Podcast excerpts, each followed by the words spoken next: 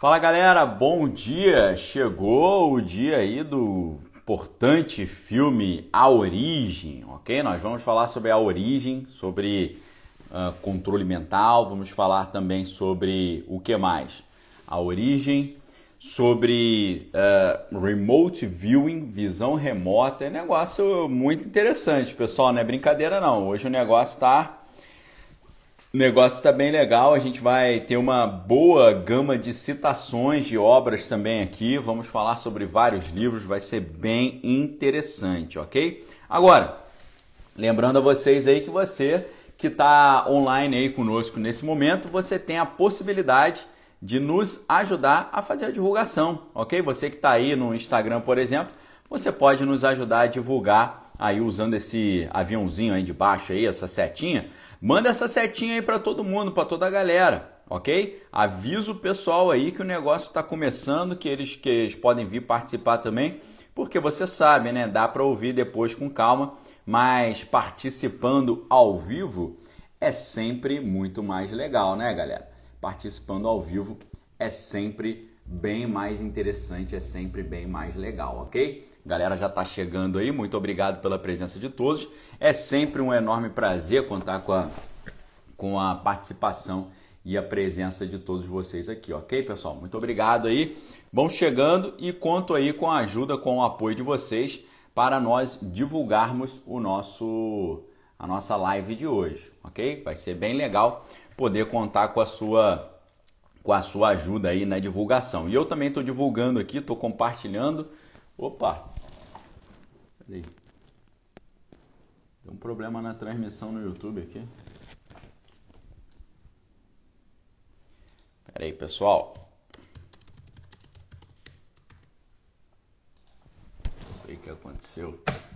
Deu uma zebra no YouTube aqui, pera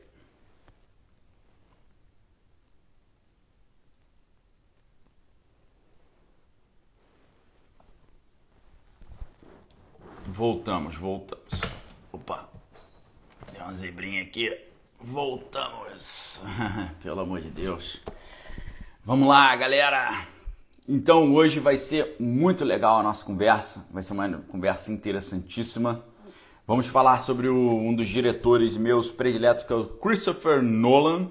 É um gênio, foi o cara que fez não só a, o Cavaleiro das Trevas do Batman, né, por onde ele ficou mais conhecido, mas ele fez grandes filmes como Interestelar, como Amnésia, né, que é o Memento, e fez esse filme maravilhoso aí também, que é o Inception, ou também conhecido como ah, A Origem, ok? Vai ser uma conversa muito legal, a gente vai aprender muita coisa sobre esse estranho e maravilhoso mundo aí das operações especiais e tal, das operações psicológicas, vai ser bem interessante. E saiba, né, pessoal, que aqui não apenas a gente faz aquele tripé cultura, ciência e espírito, mas a gente também é, sempre faz a conexão das obras ficcionais com a sua contrapartida no mundo real, ok? Sempre a gente vai fazer essa contrapartida porque isso é fato, isso existe e isso precisa ser visto com muita atenção, porque a maioria desses filmes eles têm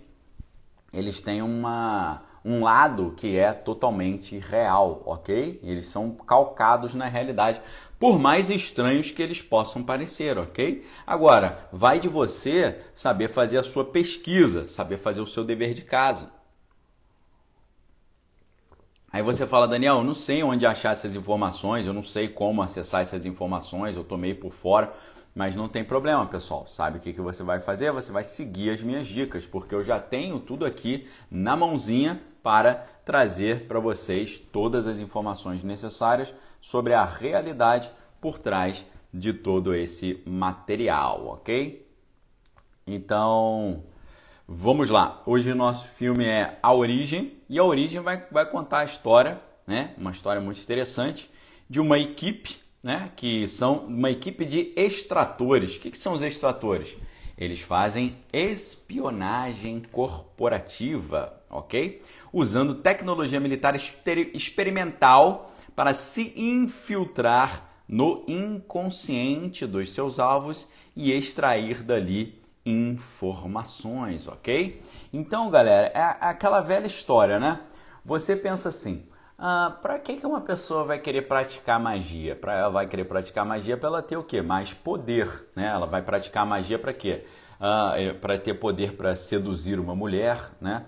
Para ter poder para ganhar dinheiro, para ter poder para a, a empresa ficar muito poderosa, para ter poder para o seu, o seu álbum de música fazer muito sucesso.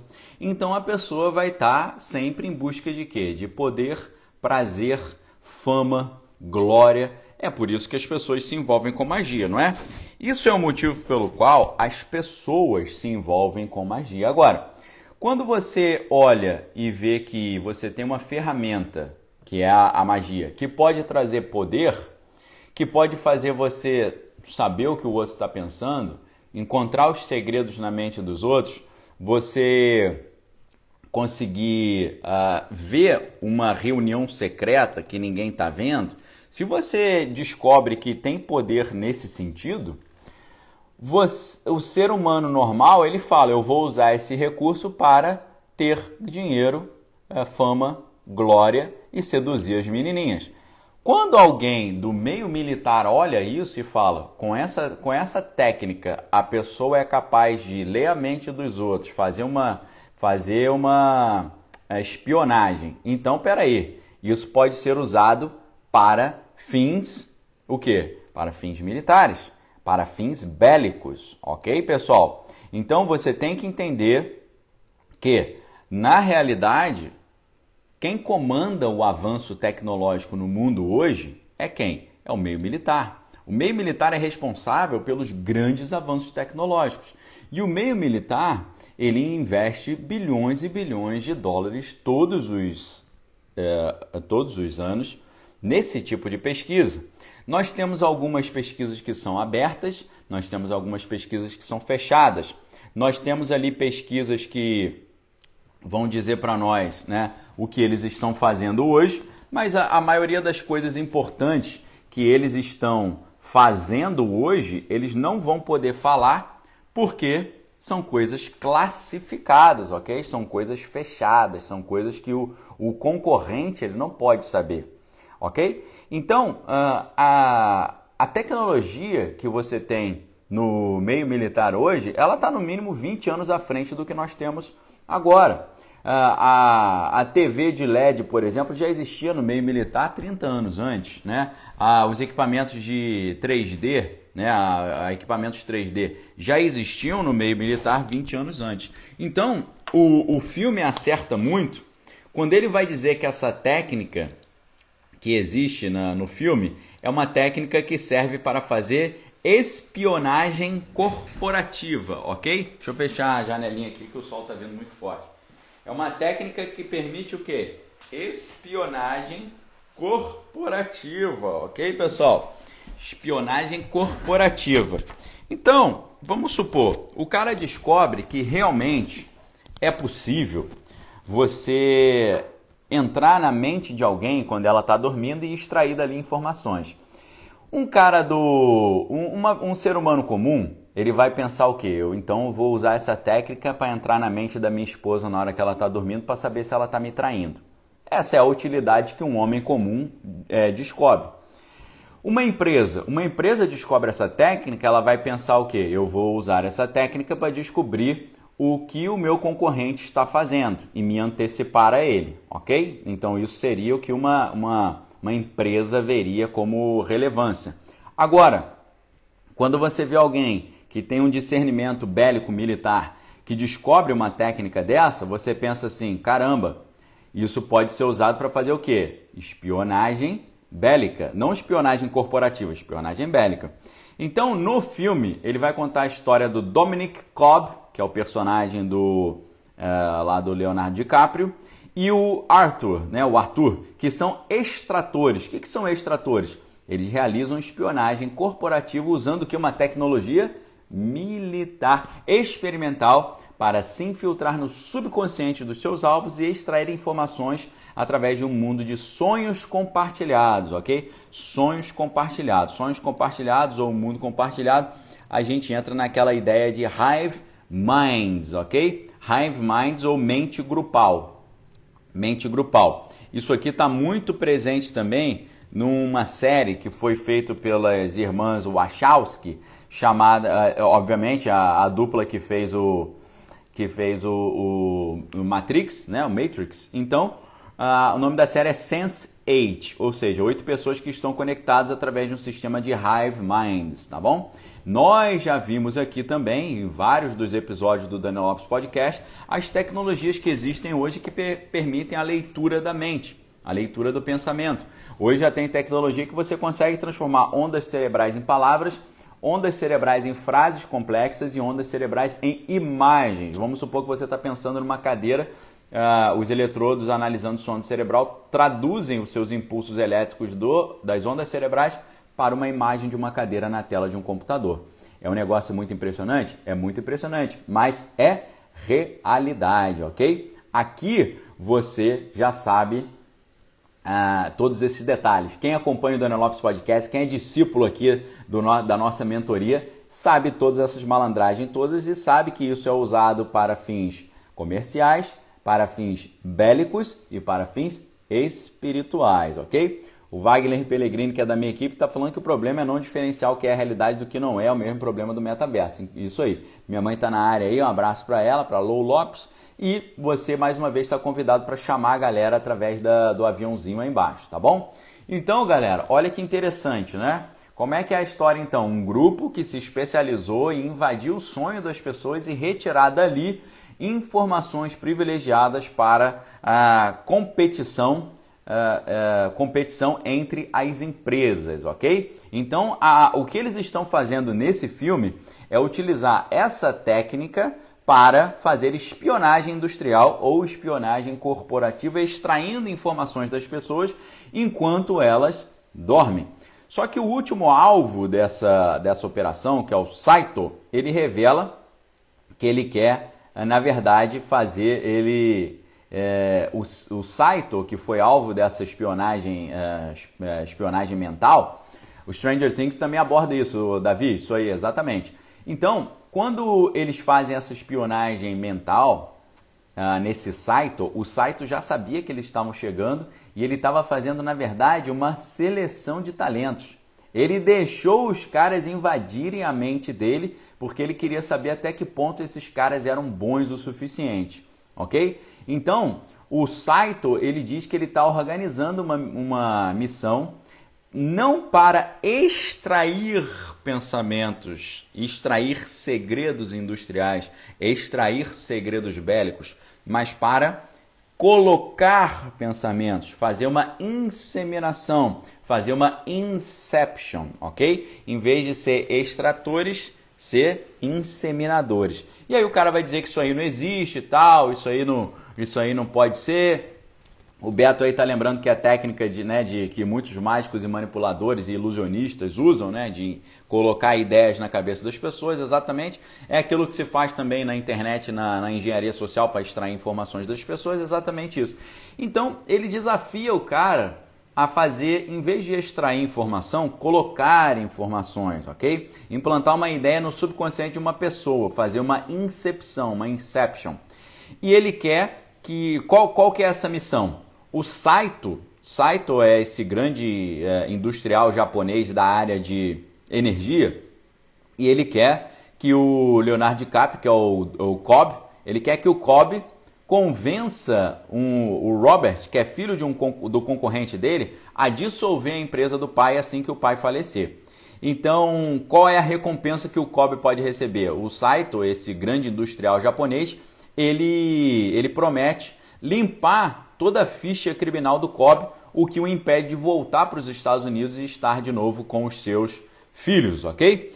Então, pessoal, a galera está perguntando aí, né? O Leal, Leal, Le, Le Almeida. Le Almeida está perguntando: olha só, é, você, uh, você tem um negócio aqui que é o seguinte: você está perguntando o que é engenharia social. Tem várias maneiras de você fazer engenharia social. Você pode fazer engenharia social usando técnicas de programação neurolinguística para manipular a pessoa em termos mentais.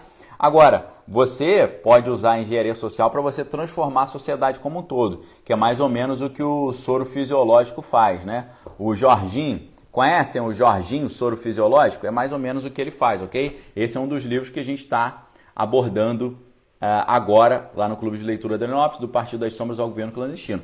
Esse pessoal faz engenharia social, eles mudam a sociedade como um todo, a economia, a cultura, as artes, a educação, muda tudo, isso é engenharia social. Agora, existe uma engenharia que é uma engenharia que é o seguinte, você não faz uh, uma engenharia social usando técnicas da programação neurolinguística.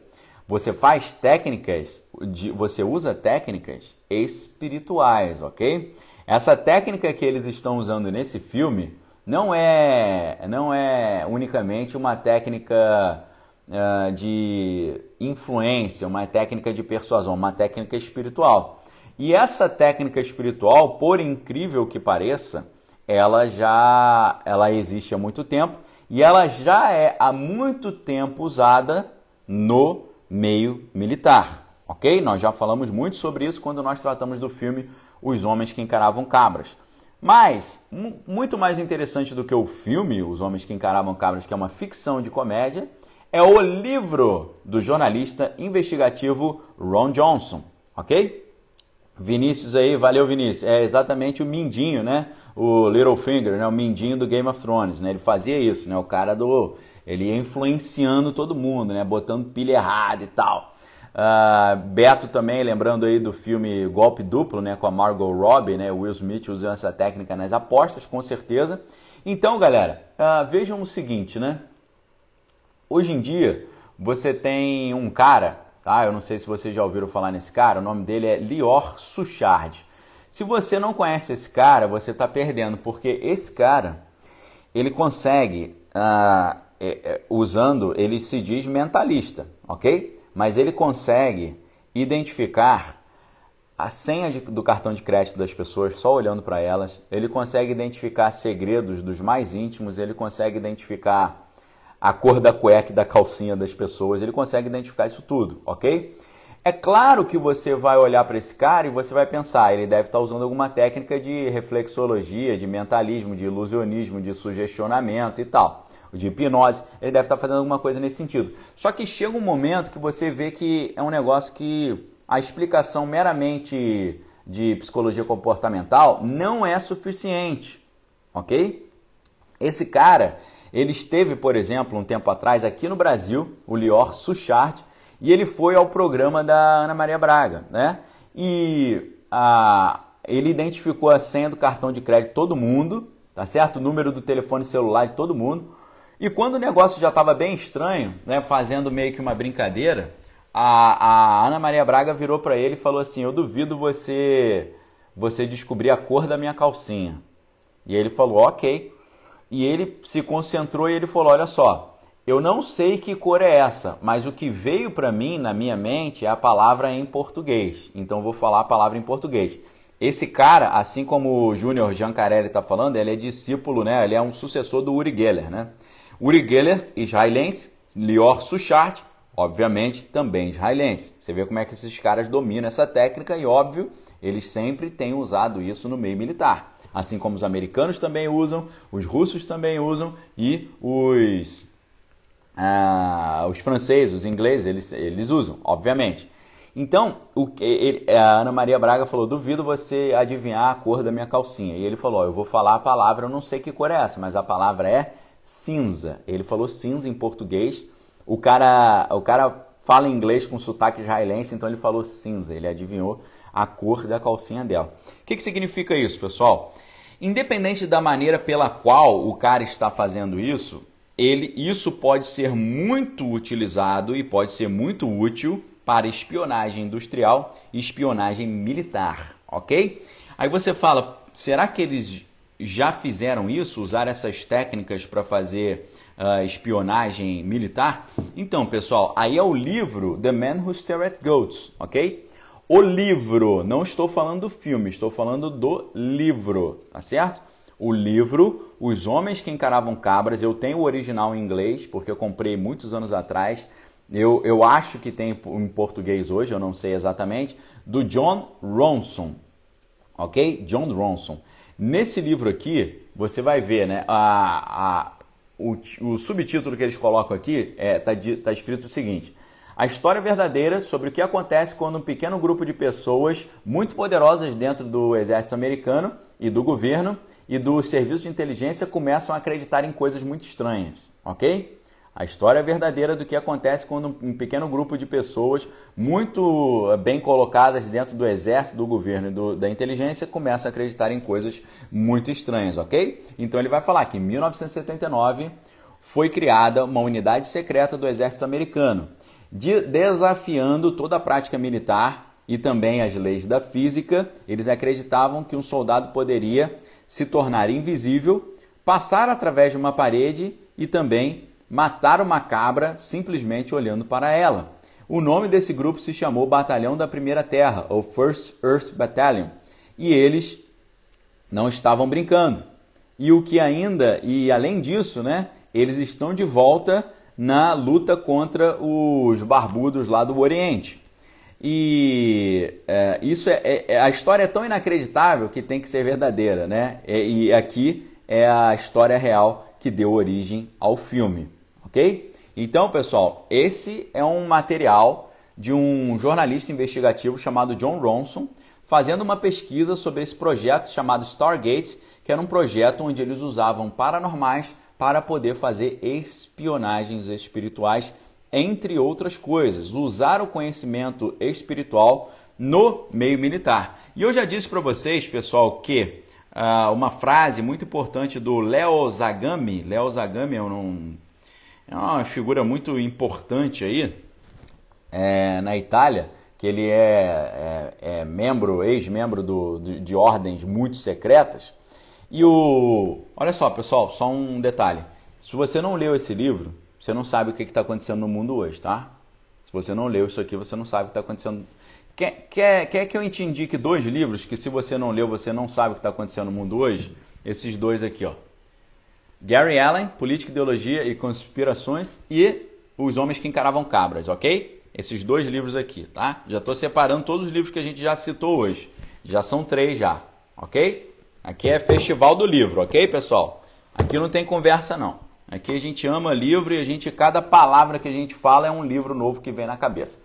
Então, galera, obviamente você tem um filme para assistir, mas sabe que o filme é uma comédia feita em cima de uma história verídica. O livro é muito mais interessante. Os homens que encaravam cabras, The Men Who Stare at Goats, ok? Então, Uh, o que é interessante é você perceber que isso que o Lior Suchard faz hoje, né? O Lior Suchard ele nasceu em 81, ele é um ano mais velho do que eu. Agora, o, o que o Lior Suchard faz, o Uri Geller já fazia muito tempo. E esse livro, esse livro aqui, The Man Who Stared Goats, né? Ele começa exatamente com uma conversa do John Ronson com o Uri Geller, ok? Logo no início aqui do, do livro, ele vai falar da conversa que ele teve com o Uri Geller e como é que. Aqui, ó. Ó. Foi o Uri Geller que me colocou na no caminho para essa, toda essa pesquisa, ok? Foi o Uri Geller. Começa aqui na primeira linha, ó. It was Uri Geller who set me on the trail that led to the goats. Foi o Uri Geller que me colocou na estrada que me levou até a questão das cabras, ok? Então, o que que, o que, que a gente está vendo aqui, tá? Eu acho que o pessoal está pedindo aí o nome do primeiro livro, do Partido das Sombras ao Governo Clandestino, ok? Então, isso que o Lior Suchard faz hoje, o Uri Geller já fazia, e o Uri Geller, ele era do exército americano, ok, pessoal? Então nós estamos agora saindo da história ficcional do filme A Origem e indo para as, os estudos sobre esse tipo de habilidade, esse tipo de faculdade sendo usada para espionagem, seja industrial, empresarial, seja militar, ok? Como é que é, como é, que é a carreira militar do Uri Geller? O Uri Geller ele foi um cara é, que a gente está comparando aqui agora nesse momento, vamos supor que a gente está comparando o Cobb, que é o personagem do é, que é o personagem do Leonardo DiCaprio no filme A Origem, só que uh, além disso, você a gente está comparando o Uri Geller com o Cobb, que é o Leonardo DiCaprio, tá bom? Estamos fazendo essa comparação do mundo real. O que, que a gente vê na biografia do, do Uri Geller? Né? O Uri Geller nasceu em 1946 em Tel Aviv né? e ele depois, né, no futuro ali na sua família, ele ingressou na brigada paraquedista do exército israelense. Né? E ele, inclusive, serviu durante a, a Guerra dos Seis Dias em 1967 e chegou, inclusive, a ser ferido em ação. Tá? Então ele era um cara do exército americano, do exército israelense. Só que aí o que, que aconteceu, pessoal? Eu não sei se vocês lembram daquelas Olimpíadas uh, de Munique, em que em 1972, né? Essas Olimpíadas de Munique, o que, que aconteceu? O, o, essas Olimpíadas fizeram com que o Uri Geller saísse do exército. Por quê? O Uri Geller, segundo contam a, história, uh, o negócio dele era o seguinte: os caras pegavam uma folha de papel, desenhavam uma árvore, botavam essa folha de papel é, numa gaveta, entre muitas gavetas, e numeravam essas gavetas, e ele devia, ele devia, ele devia, ele tinha que dizer em qual gaveta estava a folha de papel e qual desenho havia nela, sem ter contato com a gaveta, estando em outro lugar. Tá? Eles falavam: você precisa dizer para nós o número da gaveta e o que está desenhado no papel lá dentro, ok? Então ele se concentrava e falava: ó, o papel está na gaveta B19 e na gaveta B19 tem um papel com desenho de uma árvore. Era, era esse tipo de coisa que ele fazia. E é exatamente o que o pessoal do Batalhão da Nova Terra estava fazendo lá no, no Fort Bragg, se eu não estou enganado, que era onde eles faziam esse, esses exercícios. Então, o que, que aconteceu? Esse cara, ele não tinha apenas poder para fazer isso, mas, por exemplo, ele, o que contam, tá? Que ele, é, um tanque de guerra estava passando, ele encostava a mão no tanque de guerra, o tanque de guerra desligava, parava de funcionar, ok? Então, o, o que, que acontece no, no final das contas aqui? Uh, Uri Geller, ele teve uma premonição de que nessa Olimpíada de 1972 ia ter um problema com a delegação israelense. Ele teve essa intuição e ele disse para não mandarem os atletas para esse evento, porque ele sentiu que ia ter um problema lá. E teve um grande problema, né? Só que o pessoal não acreditou nele né? E eles não acreditaram e mandaram a delegação. E a delegação foi para lá e deu o problema todo que deu, né? Eu não vou falar exatamente, depois você pesquisa aí Olimpíadas de Munique 1972. Deu um problema enorme com a delegação israelense. E depois desse dia, ele falou: Olha só, vocês não acreditaram no que eu falei. Por não terem acreditado no que eu falei para vocês, nunca mais eu vou trabalhar ajudando vocês. E aí ele parou de fazer esse trabalho militar começou a ficar famoso como mentalista, ilusionista, entortando garfo, entortando colher. Só que a gente sabe que quem é esperto, presta atenção pessoal, nós sabemos que quem é esperto não desperdiça um grande talento, ok? Um grande talento nunca fica desperdiçado. Então, os americanos viram que Uri Geller não queria mais trabalhar para o seu exército original e chamaram ele para trabalhar nessas operações secretas, né, especiais americanas.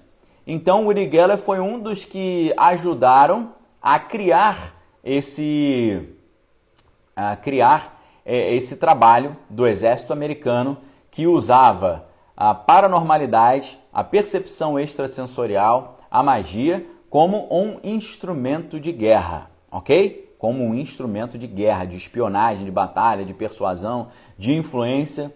E em cima desse, desse trabalho, com o Uri Geller, eles conseguiram montar vários projetos dessa natureza. E foi em cima desse projeto que o Ron Johnson chega até a história desses homens que encaravam cabras, ok? Isso está aqui exatamente no capítulo 2 do livro The Goat Lab, né, o laboratório das cabras, onde ele fala: foi o Uri Geller que me levou na trilha que me conduziu para as cabras, ok? Então, uh, a gente está uh, migrando aqui da história ficcional do filme A Origem para a história real do livro Os Homens que Encaravam Cabras, ok? Um abraço meu pai também que está na área. Então, olha só, é, tudo isso que o Uri Geller fazia, o Lior Suchard faz hoje de forma muito mais impressionante. Ok? Lior Suchard. Pesquise aí vídeos sobre Lior Suchard, tá? S-U-C-H-A-R-D. Suchard. Lior, L-I-O-R, Suchard. Ok? Você vai ver que coisa estranha e impressionante.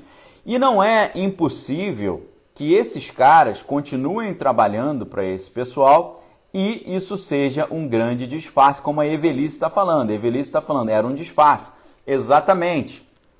Aí é um outro filme, que o filme é. Hum, acho que é Mentes Perigosas. Mentes Perigosas? Não, não é Mentes Perigosas, não. Pera aí. Chuck Berry's. Chuck Berry's Movie. Chuck Berry's Movie. Confissões de uma mente perigosa, ok, pessoal? Confissões de uma mente perigosa. Esse filme é muito interessante, ok?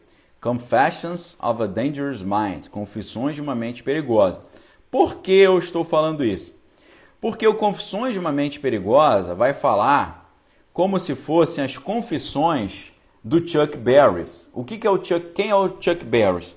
Chuck Barris foi o cara que mais ou menos criou quase que os programas de auditório. Sabe Faustão? Caldeirão do Hulk? Esse tipo de programa? Chuck Barris foi o cara que inventou esse tipo de programa. Por quê? Porque o Chuck Barris ele criou um negócio chamado The Gong Show. The Gong Show era um show em que tinha um negócio de namoro e tal, então ele criou essas dinâmicas de programa de auditório. Foi o cara Vamos supor assim que esse cara foi tipo um Faustão dos Estados Unidos, o pioneiro, ok? Agora, uh, o Confissões de uma Mente Perigosa é um filme ali que é dirigido pelo George Clooney e geralmente os filmes onde o George Clooney está tratam desses temas, ok?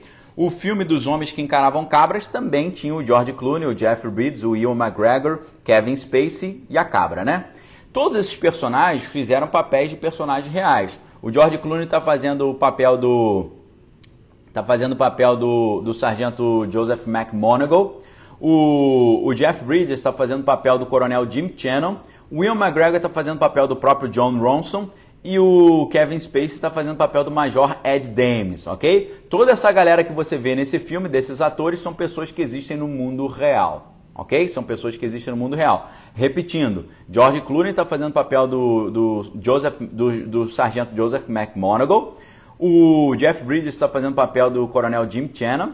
O Will McGregor está fazendo o papel do John Ronson e o Kevin Spacey está fazendo o papel do Major Ed Dames. E a gente vai falar muito sobre o Major Ed Dames hoje, porque o Major Ed Dames ele continua esse trabalho de visão remota, o remote viewing. Antes da gente entrar no remote viewing, que é no final das contas a técnica que uh, é a técnica que o, o, o pessoal Leonardo DiCaprio e companhia estão usando ali nesse nesse filme uh, do Christopher Nolan. E o Christopher Nolan é espertinho, tá? Ele, o Christopher Nolan tá ligado, o Christopher Nolan entende das paradas, ok? O Christopher Nolan tá ligadão no, no, no mistério aí, né? Mistério tá falando que a cabra interpretou ela mesma, exatamente. Então, o filme Confissões de uma Mente Perigosa, ele é um filme baseado na, no livro, na autobiografia do Chuck Barris, né? Que eh, o Chuck Barris foi esse grande apresentador, né? Então, o filme é muito. tem um elenco muito interessante. O filme tem no elenco Julia Roberts, Drew Barrymore e George Clooney, ok? Então, a história é muito interessante porque, sabe qual é a história, pessoal? A história é o seguinte: Chuck Barris ele cria esse programa, né? E ele se torna assistente do, do Dick Clark no American Bandstand, né? Então ele começa a trabalhar nesse negócio aí de programa de auditório e tal. E ele cria né, o conceito de the dating game, né? O jogo ali do sabe quem vai ficar com ela, né? Aquela história de um joguinho que você não vê a pessoa e você acaba ah, qual, com qual que eu me identifiquei mais e depois você vê a pessoa, né? Tinha isso aqui no Brasil também. Então, o, ele consegue ficar famoso. Só o que que acontece, né? Ah, na história do Chuck Barris, ele diz que quando ele já era um apresentador famoso, ele foi abordado por um agente da CIA que o recrutou como um hitman, tá certo? Um hitman, que é um cara que elimina as pessoas, ok? Ele foi contratado como um agente da CIA para tirar, eliminar concorrentes, ok? Eliminar concorrentes. Então, uh, ele começa.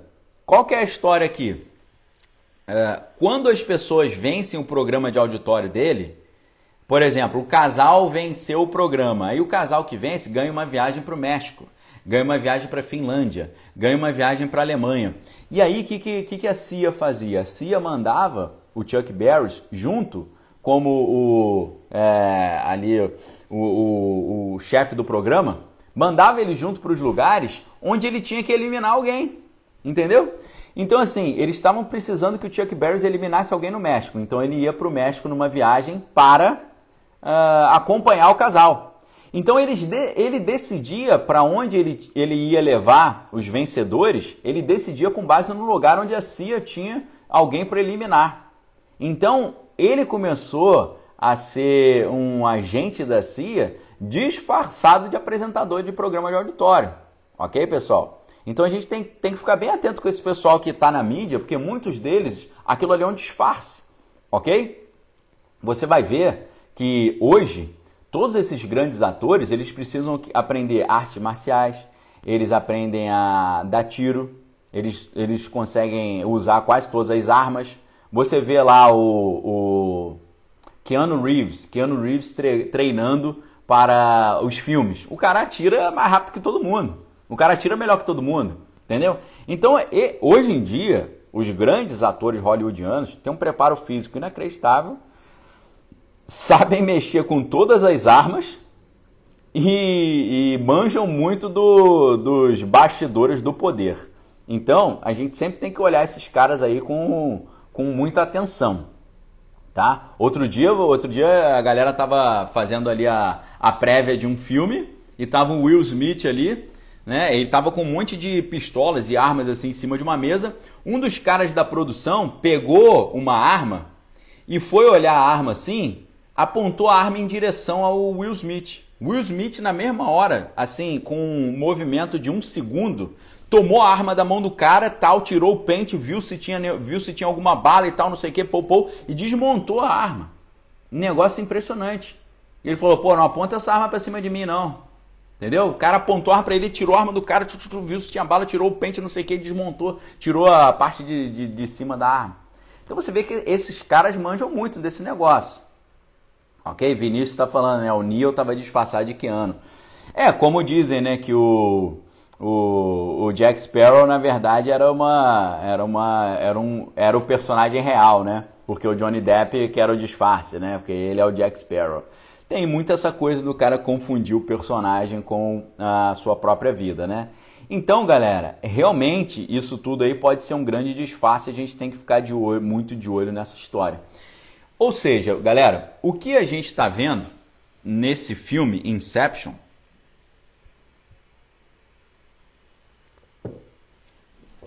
Todos vocês olham isso como uma grande diversão. Agora, eu, que tenho as minhas leituras, que tenho a minha experiência também no meio militar, né? Já falei para vocês, fui instrutor de opera... curso avançado de operação psicológica no Exército. Então eu tenho a minha carreira militar, lancei um, é, organizei um livro dentro lá no Exército, fui um dos organizadores com outros colegas, tá? Tendências para a comunicação no século 21, ok? Isso 2011. Lancei esse livro lá dentro do exército, tá? Então, galera, quando eu assisto filmes como esse, eu, como pesquisador dessa área bélica, dessa área da, das operações especiais, né, dos projetos especiais, das operações ali que são ocultas, quando eu olho, quando eu assisto filmes como esses, eu não olho e falo, ó, oh, que diversão legal. Eu já sei o que está por trás e o que está sendo representado. Ok, pessoal? Eu sei plenamente o que está sendo representado. Não só no âmbito bélico-militar, da inteligência, da espionagem, mas no âmbito espiritual também. E devagarinho a gente vai começar a falar mais sobre os aspectos espirituais por trás dos filmes. Existem muitos filmes que são completamente construídos em cima de arquétipos do ocultismo, ok? Vários filmes, vários filmes. Eu vou te dar um exemplo. Você tem o Parto de Viagem com Robert Downey Jr. e o uh, aquele Gafiniax, né? Aquele gordinho. É um filme calcado em cima da carta número 22 do tarô, que é a carta do louco. Você vê o filme como Dama na Água, totalmente calcado dentro do tarô. Então, pessoal, uh, quando eu assisto filmes, eu assisto o filme em várias camadas. Eu analiso o roteiro, a estrutura do roteiro, o arco narrativo. Eu analiso a construção psicológica dos personagens. Eu analiso o plot point 1, plot point 2. Eu analiso as, os plot twists, as reviravoltas. Eu analiso o que? Eu analiso como essa história se conecta com a realidade. Eu analiso como foi feita a direção de atores, como foi feita a direção de câmera, como foi feita a direção de fotografia, como foi feita a montagem do filme, se é montagem linear, montagem paralela, como é a estrutura narrativa do filme, se é o filme é, não, é linear ou não linear. E eu analiso as referências espirituais e as pimentinhas numerológicas do tarô e cabalísticas por trás do filme, ok? Então, quando eu assisto um filme e leio um livro, eu leio em múltiplas camadas. E é isso que eu quero ensinar a vocês. O Vinícius está até perguntando: você dá curso nessa área? É qual área, Vinícius? Que a gente falou de tantas áreas aí. Fala qual área que você está querendo, porque a gente quer dar cursos para vocês nas áreas que vocês gostam e querem, ok? Então, o que que, qual que é a grande questão aqui? A grande questão é você cada vez mais ter mais camadas de leitura para você conseguir extrair da obra toda a sua riqueza. Elizabeth, não tem problema nenhum, uma vez que eu estou falando sobre documentos públicos, coisas abertas. Teria problema se fossem citados aqui documentos que não são públicos, ok? Então, falar de documentos públicos, não citar o nome de ninguém, falar só sobre o que acontece lá no exterior, não tem problema nenhum, tá bom? Ah, o pessoal está perguntando onde encontra ah, o filme A Origem. O filme A Origem, hoje, de graça, você só consegue. Não de graça, né? Você tem que ter uma assinatura. Você consegue assistir o filme A Origem na, na HBO Max, ok? Deixa eu ver aqui. O filme A Origem. Hoje você consegue assistir na HBO Max no YouTube você tem que pagar R$ 7,90, na Google Play você tem que pagar R$ 7,90, na Apple TV você tem que pagar R$ 7,90 e na Amazon Prime você tem que pagar R$ 7,90 ou com a assinatura da HBO Max você consegue assistir, ok? Eu assisti pela HBO Max. Ah, já tinha assistido, assisti novamente. Uh, deixa eu ver aqui. Uh, eu tô, tô aguardando as perguntas aí, né? O Vinícius perguntou: você dá curso nessa área? Qual área, Vinícius? Fala aí pra gente que eu tô querendo saber o, em qual áreas vocês querem ter cursos, ok? Então, eu, eu tô doido para dar um curso para vocês. Obrigado, Thiago Mendeiros, aí pela força ao canal. Tô doido para dar um curso para vocês chamado Proteja Sua Mente. Da gente tratar todos esses critérios de, de convencimento que são usados, que são usados como? No seu trabalho, que são usados na, na mídia, que são usados na, na que são usados ali na, na, no, na indústria cinematográfica e tal. Então, uh, você, você pode tranquilamente ter esse tipo de conteúdo, tá certo? Uh, a galera falando, Michele está falando na área de artes e filme, operações psicológicas, né? Então, a gente vai dar aula de proteja sua mente. Proteja sua mente, a gente vai trazer todos esses conteúdos, entendeu? Proteja sua mente vai trazer, a gente vai trazer todos esses conteúdos para vocês. A gente quer fazer, na verdade, uma série de treinamentos nessa área do proteja sua mente para você proteger a sua mente, ok? Talvez a gente consiga a gente consiga fazer mês sim, mês não, ok? Mês sim, mês não a gente faz um treinamento desse. Então não vai ser um curso, é um treinamento para você aprender a proteger a sua mente. Proteger a sua mente em que aspectos? Em aspecto cultural, científico e espiritual, ok? Cultural, científico e espiritual, proteja sua mente, ok? Deixa eu agradecer aqui no YouTube a Bianca. Obrigado, Bianca, aí pelo apoio ao canal. Valeu mesmo, tá? Valeu pela força aí. Deus abençoe vocês. Muito obrigado. Tiago aí, obrigado pela força. Então, galera, o pessoal tá falando aqui, né? Uh, teremos livros? Claro, teremos livros também. Um curso sobre linguagem subliminar. Valeu. O Vinícius, cheguei aqui hoje, é muita informação, mas é sacada de relacionar arte, filme, realidade política e espiritual. Beleza, Vinícius. Então, eu, eu, eu, estou, eu estou cogitando aqui, a gente tem duas possibilidades de ter um treinamento bem legal. Um treinamento pode ser proteja sua mente e o outro treinamento pode ser a magia do cinema ou a magia no cinema, ok? O aspecto sobrenatural real que está por trás dos filmes ali. Então a gente tem algumas possibilidades legais aí para ter um treinamento bem interessante, tá? Treinamento, proteja sua mente. Treinamento, a magia do cinema, ou a magia no cinema, ok? Então, Vinícius falando aí, ok, então que seja treinamento cultural, psíquico, espiritual. valeu, valeu. Andressa perguntando se o simbolismo entra nesse meio, com certeza, né? O simbolismo é muito forte. Você, você entendeu os símbolos, né? Inclusive aqui, pessoal, deixa eu pegar um outro livro. Vocês sabem que aqui todo mundo é bibliófilo aqui, né? Todo mundo é apaixonado por livros. Vamos pegar então mais um livro legal aqui pra gente estudar, tá? Vou pegar ele ali em cima. Olha só as coisas que eu estava comprando, pessoal, na minha adolescência, enquanto estava todo mundo dançando lambada, sabe? A galera lá dançando lambada, dançando lambada. Eu estava lá é, comprando esse tipo de livro. Olha só. Ué, cadê? Ué, tava aqui.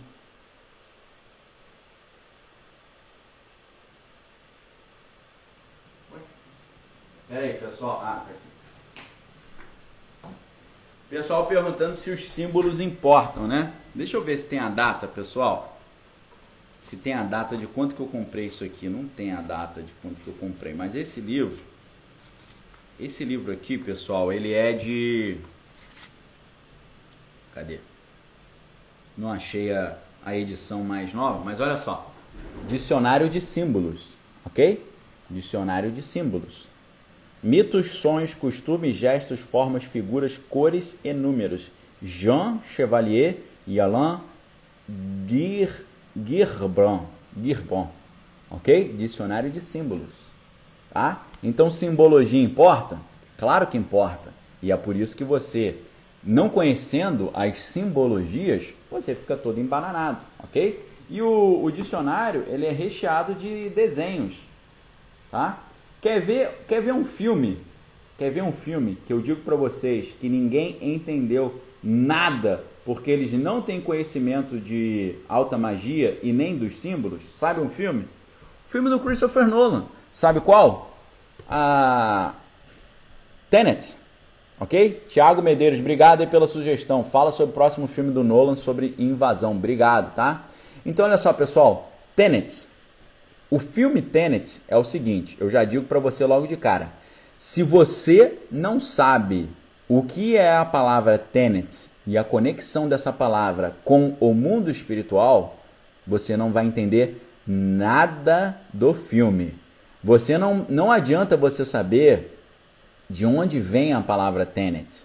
Você precisa saber qual é o significado da palavra Tenet e a sua utilização dentro da magia ok? Se você não, não sabe o que é Tenet, o que é rotas, tá? o que são todas essas palavras, você simplesmente não sabe, ok? Euci Tibes fez um superchat aí, muito obrigado. Euci Tibes, valeu! Euci Tibes, eu não sei se tinha alguma mensagem, tá? O seu superchat veio sem mensagem. Euci, por favor, me fala aí se você tinha alguma pergunta, alguma mensagem, tá? Porque só veio o super chat, tá certo? Então, pessoal, Tenet é uma palavra que vem do Império Romano, das antigas religiões romanas. E essa palavra fazia parte de uma série de palavras, tá? É, entre elas rotas, Tenet, rotas e por aí vai.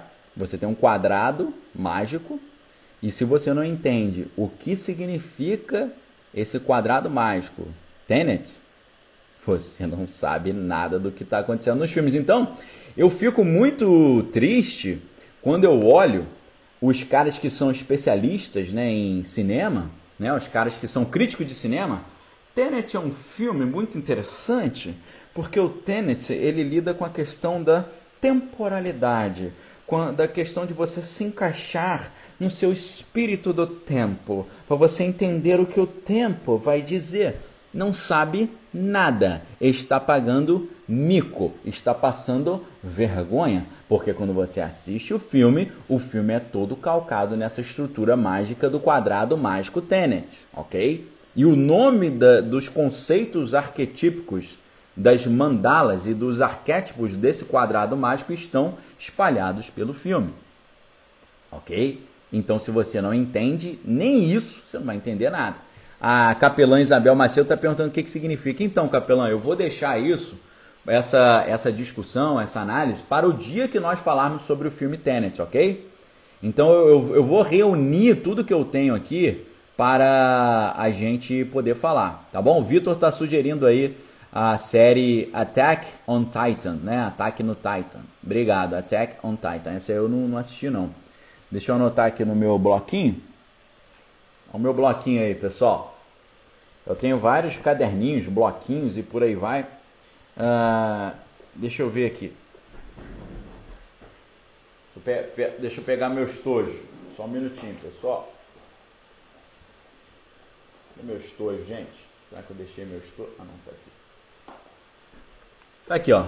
Um grande, um grande leitor não pode ficar sem um estojo. Esse estojo aqui é de estimação, é bem antigo, ó, tá todo arranhado, mas é o estojinho de estimação. No meu estojinho, pessoal, você tem aqui uma série, ó. Deixa eu ver se a galera tá, do YouTube tá conseguindo ver. Você tem caneta, você tem lapiseira 2.0, aquela que você aponta, e você tem lapiseira 0.7, tá? Para poder anotar, uma borracha, uma um, os grafites aqui, inclusive, espera aí que o grafite abriu aqui a tampinha, tá?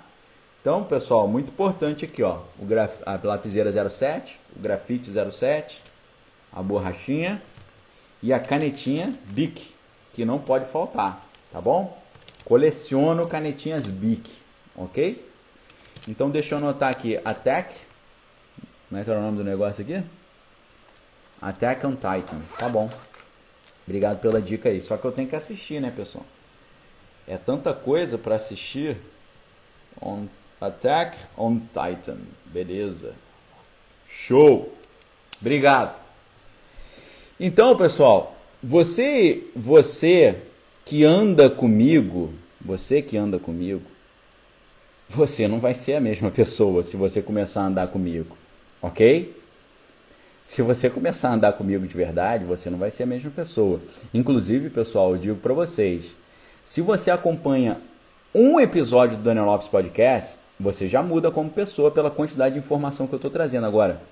Vocês que estão acompanhando o Daniel Lopes Podcast do início até agora, fala sério. A maneira como você olha o mundo não mudou? Não mudou? Certo? Pessoal, a galera tá faz um tenet. Tenet é uma frase em latim que tem uma mensagem, tá? Todas as palavras você lê de trás para frente, de frente para trás. Tenet você lê de trás para frente, de frente para trás é a mesma palavra. Rotas também. Você lê é, Sator, rotas, Tenet e por aí vai. Ok? Então, é um quadrado mágico que tem uma, uma função mágica. Você pode usar essa função mágica para fazer coisas no mundo ou para entender o, o ciclo das estações no planeta Terra e entender o rodízio de poder espiritual durante cada ano no mundo, no mundo, no planeta Terra, conforme a passagem das estações, ok? Você tem quatro estações: verão, outono, inverno, primavera. Verão, outono, inverno, primavera. Verão, outono. Cada uma dessas passagens tem uma festa de despedida e uma festa de boas-vindas para as entidades que estão trocando de lugar no planeta Terra, ok? Significa o ciclo do poder espiritual no planeta Terra, ok? Então é um negócio complexo, eu vou precisar de tempo para explicar e eu vou explicar isso especificamente quando nós abordarmos o filme Tenet, ok? Do Christopher Nolan. E no filme Tenet foi a prova que eu tive de que realmente o Christopher Nolan não está brincando em serviço. Ele sabe muito bem, muito bem o que ele está fazendo e ele tem um discernimento muito grande do mundo espiritual, ok? Por quê, pessoal? Para eu, para eu chegar a esse tipo de conhecimento, primeiro tive que estudar anos e anos e ninguém me ajudou. Tive que correr atrás, ok? Você quer saber onde está uma grande explicação sobre essa história do Tenet? Eu vou te dar outro livro.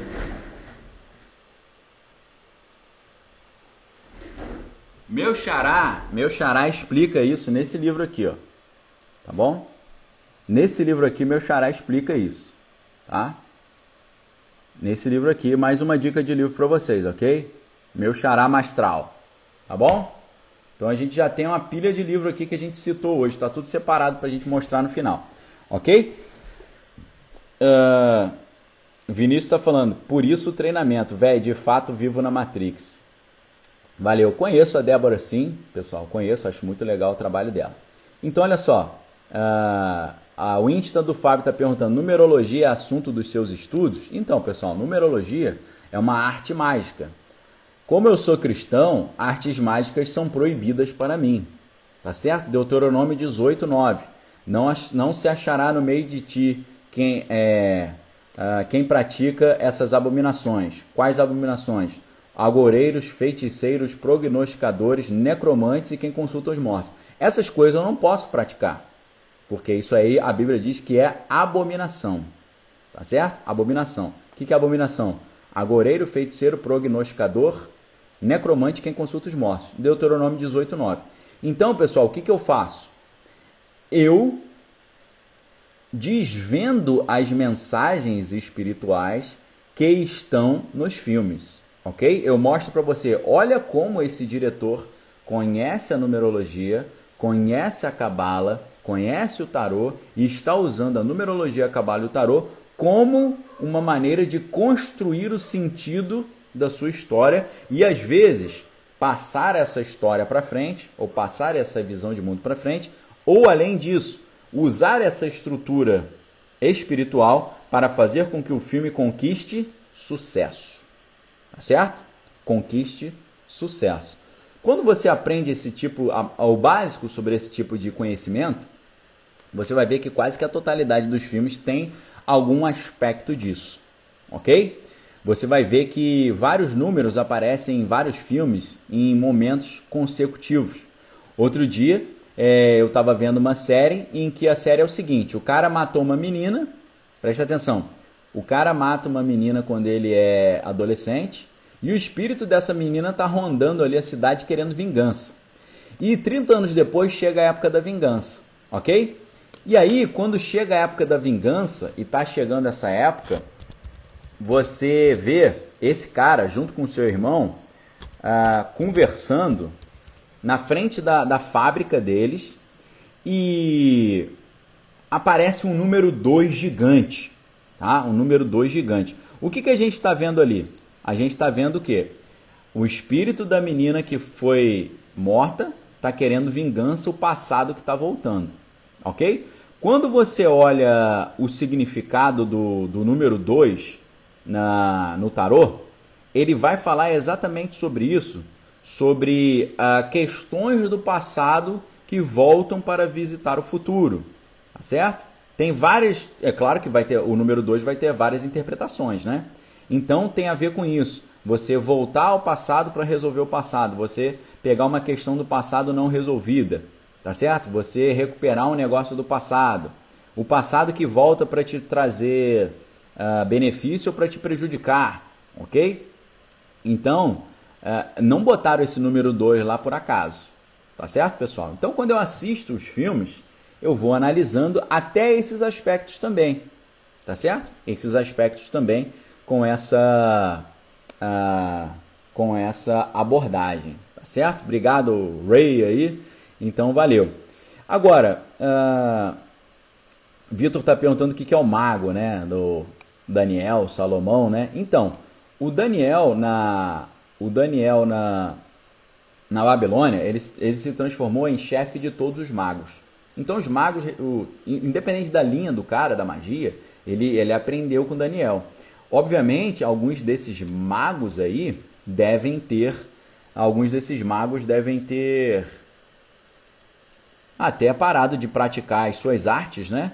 Mas uh, devem ter feito esse tipo de esse tipo de coisa, ok? Então é interessante você ver os magos ali que foram levar presentes para Jesus como discípulos de Daniel lá, ok? Então uh, vamos lá. Esse tipo de, de técnica que aparece no filme A Origem, ele vem de um projeto, ou de vários projetos, mas tem um projeto que é identificável, que é reconhecível, que é esse projeto do Batalhão da Primeira Terra, ou Primeiro Batalhão da Terra, perdão, tá? Os homens que encaravam cabras. Vou contar rapidinho para vocês como é que eles desenvolveram isso, ok? Como é que eles desenvolveram isso? Eles começaram a perceber que os russos estavam usando essas técnicas para uh, espionar os americanos, as técnicas de percepção extrasensorial e essas técnicas espirituais, ok? Então eles perceberam que os russos estavam usando essas técnicas para fazer esse tipo de trabalho. Exatamente o que eu falei quando a gente analisou esse livro aqui de graça para vocês do projeto Montauk, tá bom? Projeto Montauk. E o que eles fizeram então? Eles começaram a recrutar algumas pessoas com essas habilidades extrasensoriais. A primeira pessoa que eles recrutaram, que demonstrou grande, uh, que demonstrou grande habilidade, foi um cara chamado Ingo Swan, tá? Ingo Swan. Ingo Swan foi o primeiro cara que eles conseguiram identificar essa paranormalidade, essa percepção extrasensorial, e eles conseguiram começar a usar isso de forma específica dentro, da, dentro dos projetos militares, ok? Coloquei para vocês o nome do cara aí que foi o, o, pioneiro desse projeto, Ingo Douglas Swan, tá? Ingo Swan. E o Ingo Swan, e, é, com o estudo do Ingo Swan, eles conseguiram criar um protocolo para que aquilo pudesse ser reproduzido, ok? Um protocolo para que aquilo pudesse ser reproduzido, tá bom? Então, a, o protocolo a, que eles criaram foi exatamente o pro, qual protocolo que eles criaram? Eles criaram o protocolo da remote viewing, ok? Da visão remota. O protocolo da visão remota ele envolve o seguinte: você entender o que acontecia com Ingo Swan para poder ensinar isso para outros soldados ok? Remote viewing, visão remota. O que eles estão fazendo no filme A Origem, Inception, se chama Remote Viewing, visão remota, ok? E eles conseguiram entender o que acontecia com a mente de Ingo Swan quando ele fazia esse tipo de processo. Conseguindo fazer isso, eles começaram a treinar militares para fazerem isso. O primeiro militar que conquistou grandes uh, avanços nessa técnica de espionagem utilizando a percepção extrasensorial foi um cara chamado Joseph McMonagall, tá bom? O nome dele é meio difícil, eu vou colocar aqui para vocês, tá? Eu vou colocar aqui, vou, vou pegar do jeito que escreve certo, vou escrever aqui para vocês, tá bom? Joseph, Joseph Mac Monagle. Tá? Tô, tô, eu tô dando para vocês aqui o, o Juice. Tô dando para vocês aqui o, o, o, o, a essência da parada. Ok? O que eu tive que aprender sozinho, você aí agora tá tendo de graça aqui que eu tô te dando. Ingo Swan cria, foi um instrumento para criar o protocolo. O primeiro, o primeiro militar que dominou esse protocolo muito bem foi o Joseph McMonagall. Junto com Joseph McMonagall, que era sargento, você tem o, o Ingo, o Ed Dames, o Major Ed Dames, tá? Tô botando o nome aqui para vocês, Ed Dames, tá bom? Major Ed Dames. O Ed Dames, ele não só dominou essa técnica também, mas quando ele se aposentou do exército americano, como major, ele começou a ensinar isso. Ele dá aula disso, de remote viewing. Tá? E vejam só, agora você vai entender a grande conexão entre o filme A Origem e o projeto Stargate, que é o projeto que deu origem ao, ao primeiro batalhão da Terra lá com, com Joseph, Joseph. Lembrando que todo esse projeto que o, o John Ronson cita nesse livro, tá? Todo esse projeto foi comandado por um general.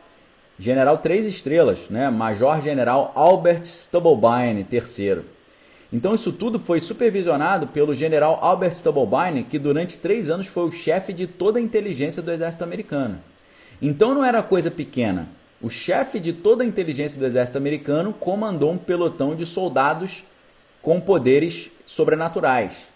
E inclusive esses soldados receberam o apelido de uh, soldados Jedi, tá? Porque tinha habilidades ali que eles diziam que era semelhante aos do Jedi, ok?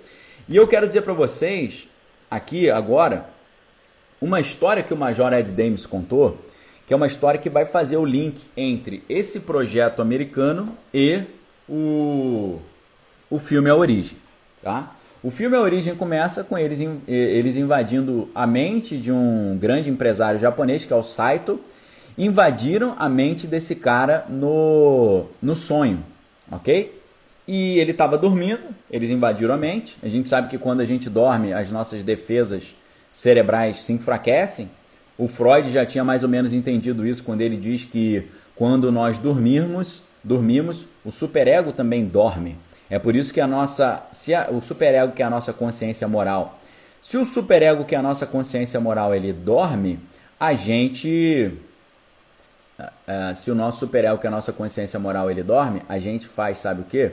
A gente fica com as pulsões e os desejos aflorados. Então você fica mais aberto. Aberto a satisfazer os desejos que não foram satisfeitos quando você estava acordado, mas na hora que você fica querendo satisfazer o seu desejo, você fica aberto a influências externas também, ok? Pega essa dica aí, pessoal. Quando você dorme, segundo Freud, a sua consciência moral que te impede de, de fazer as coisas que você tem vontade impulsiva, né, animal, uh, instintiva de fazer, você não faz. Vamos supor, você viu uma mulher, você como homem, viu uma mulher muito bonita na rua e você falou, poxa, eu quero dar um beijo nessa mulher.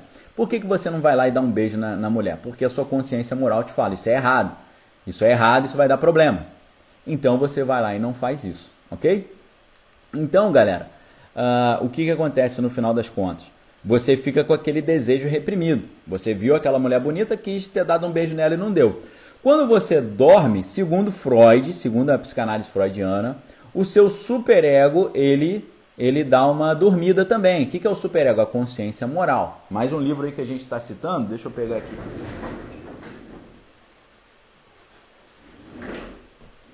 Esse aqui é o Freud na coleção dos pensadores, ok?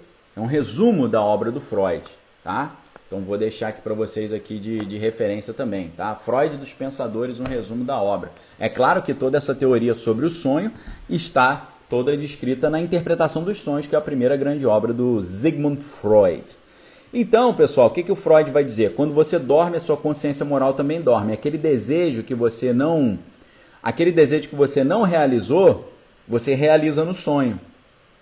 Só que aí a interpretação que eu faço disso como um alerta é cuidado, porque quando você está querendo realizar os seus desejos, você fica aberto a influências externas. E é exatamente isso. O que, que acontece no filme A Origem? Quando o cara dorme, as defesas da mente dele ficam enfraquecidas e os caras conseguem invadir a mente do cara na hora do sono, ok? É nesse momento aqui que eu vou. É nesse momento que eu vou fazer o link com a, o Major Ed Dames. Por quê? Numa das suas entrevistas e palestras, o Major Ed Dames diz que um dos grandes incentivos para eles começarem essas pesquisas com relação ao extrasensorial, às percepções extrasensoriais, um dos grandes incentivos foi que o, o pessoal do exército americano começou a perceber que os russos estavam tendo acesso a códigos de lançamentos nucleares altamente secretos. Então, esses códigos ficam nas mentes apenas de. Esse código estava na mente de um único general americano. Ok? Então, tinha um general que tinha esse código. Se esse código chegou ao conhecimento dos russos, só, só tem uma possibilidade. Esse general falou para os caras: o general é agente duplo, o general traiu a sua pátria. Então, o que, que eles começaram a fazer? Eles começaram a espionar o general para ver se ele estava passando informações para os russos. Eles viram que o general não tinha tido nenhum contato com os russos E depois, um dos caras mais ligados, né?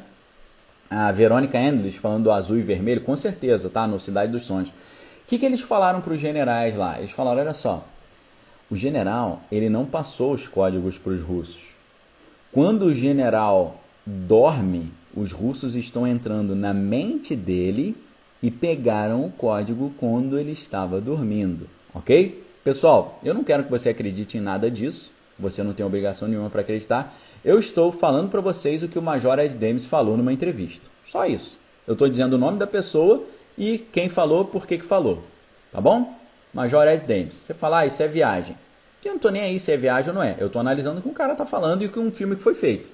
Tá bom? Eu estou analisando o que um major do exército americano disse e um filme que um, um cara chamado Christopher Nolan fez.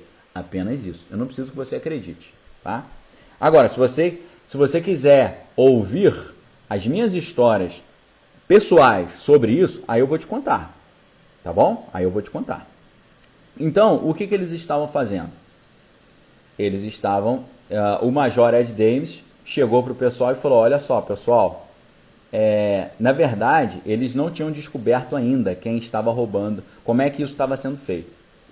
Então, o que, que o Major Ed Dames falou? O Major Ed Dames chegou e propôs para o pessoal. Eles falaram o seguinte: vamos fazer um teste. Quando o quando o general dormir, o Major Ed Dames falando, eu vou entrar na mente dele e vou ficar esperando o invasor entrar. Quando o invasor entrar, eu vou descobrir quem que está pegando as informações. Ok? Beleza? Então ele disse que ele fez isso. Ele disse que o general dormiu, aí o Major Ed entrou na mente dele e ficou esperando o invasor aparecer. E o invasor apareceu. E ele rechaçou o cara, expulsou o cara lá da mente dele. Isso tem muita relação com o filme Quero Ser John Malkovich. Isso tem muita relação com o filme Corra, o Get Out, do Jordan Peele. Isso tem muita relação com o filme A Origem, ok? Beleza?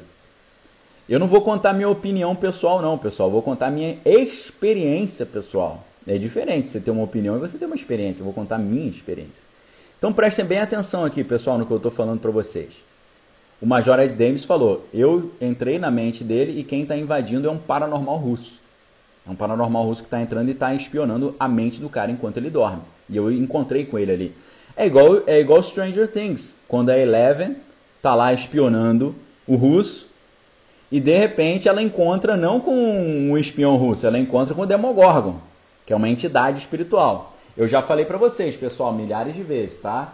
Stranger Things, o nome original de Stranger Things era Montauk, por causa do projeto Montauk. Eu resumi esse livro inteiro para vocês, tá? A história real do Preston Nichols.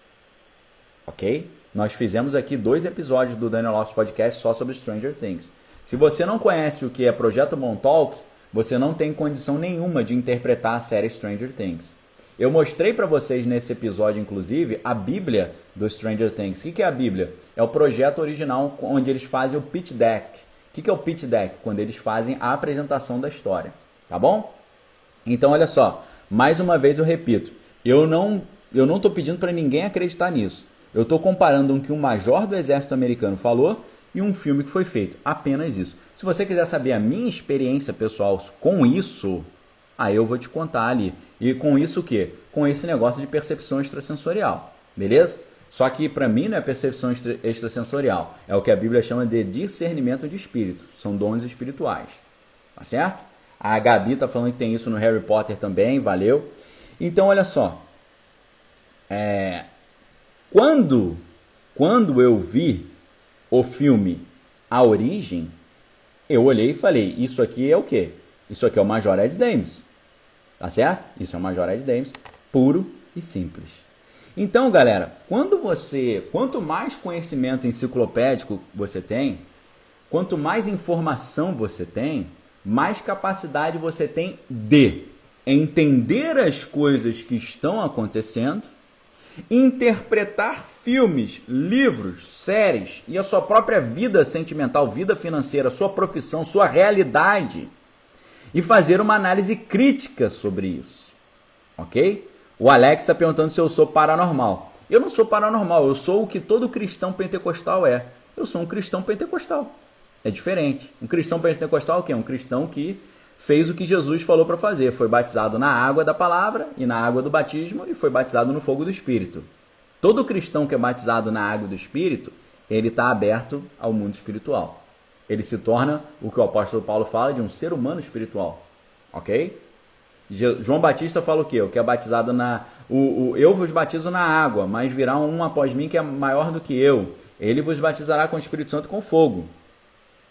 E aí no dia de Pentecostes acontece o quê? Acontece o batismo no Espírito Santo, línguas de fogo, sinais, prodígios e maravilhas, ok?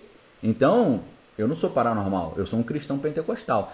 E todos os cristãos pentecostais têm esse tipo de, de função, de habilidade. Tá certo? O Espírito Santo se comunica. Tá bom? E eu vou contar uma experiência minha para vocês. Deixa eu ver se eu vou, vou, contar uma. É uma, tá? Só que eu vou fazer, pessoal, um negócio com vocês aqui. O que, que eu vou fazer?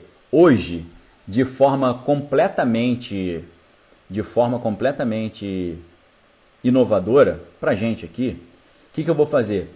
Eu vou encerrar essa live e eu vou logo em seguida iniciar uma nova live. Essa nova live que eu vou fazer, que vai ser um pouco mais curta, essa live vai se chamar Holy Ghost Stories Episódio 1. Ok? Será a primeira live da nossa proposta de contar histórias do mundo espiritual. Tá bom? Por que, que eu vou encerrar essa live e vou criar outra live?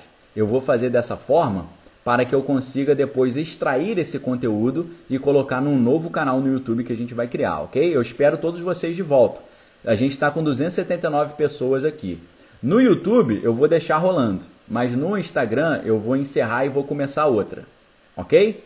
Então, pessoal, nesse momento a gente está encerrando essa live aqui. Eu gostaria de pedir a sua ajuda para nos ajudar a divulgar o Daniel Lopes Podcast. Rapidamente aqui eu vou tirar os comentários para você poder dar o print.